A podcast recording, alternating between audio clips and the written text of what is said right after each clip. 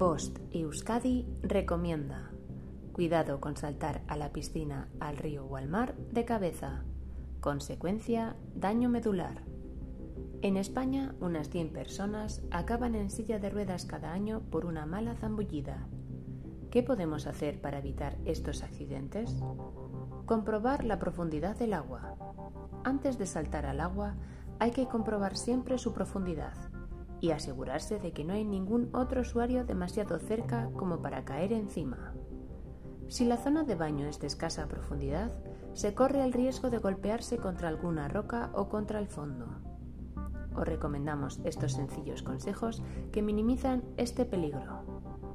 No lanzarse al agua en zonas desconocidas desde una altura elevada o donde pueda haber obstáculos como piedras, ramas o exceso de bañistas meterse en el agua lentamente o tirarse de pie varias veces antes de hacerlo de cabeza.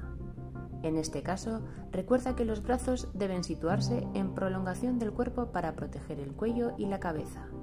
Sobre todo, hay que revisar que la profundidad mínima sea de un metro y medio. Si se produce un accidente y ante la necesidad de traslado, hay que inmovilizar el cuello del herido, evitar mover la columna y avisar a un profesional para que acompañe al accidentado, evitando los vehículos utilitarios particulares. Recuerda, la prudencia es la mejor compañera. Fin de la información. Bost Euskadi, entidad colaboradora del Departamento de Seguridad del Gobierno Vasco.